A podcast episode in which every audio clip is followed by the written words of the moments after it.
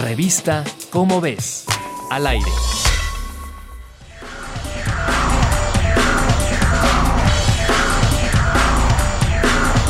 Muchos de los residuos sólidos que produce Estados Unidos están ingresando a países latinoamericanos, en especial a México, El Salvador y Ecuador, reporta la Alianza Global para Alternativas a la Incineración, que agrupa a 800 organizaciones sociales y medioambientales del mundo.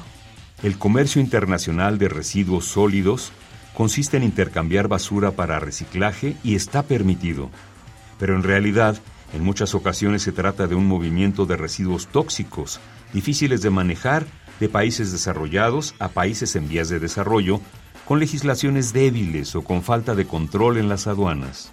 Durante décadas, China recibió miles de toneladas de residuos de muchas partes del mundo, pero en 2018 prohibió la importación de 24 tipos de residuos plásticos, lo que ocasionó que estos fueran a otros países. La basura de Estados Unidos que llega a México ha ido en aumento, sobre todo en los últimos años. En 2020 fueron 63 mil toneladas y en 2021 84 mil.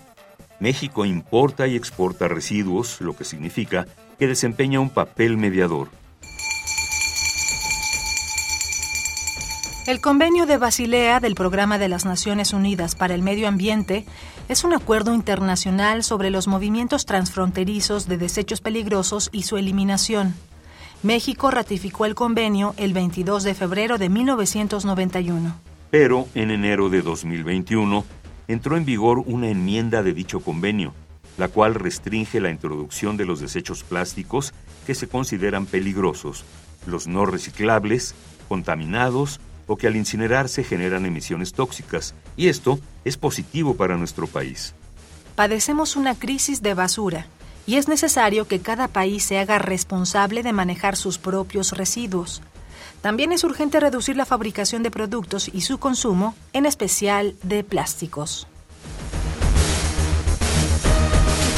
Si quieres conocer más sobre el tema, te invitamos a consultar el texto México importador de basura por Marta Dune Backhaus en la revista ¿Cómo ves? La revista de divulgación científica de la UNAM.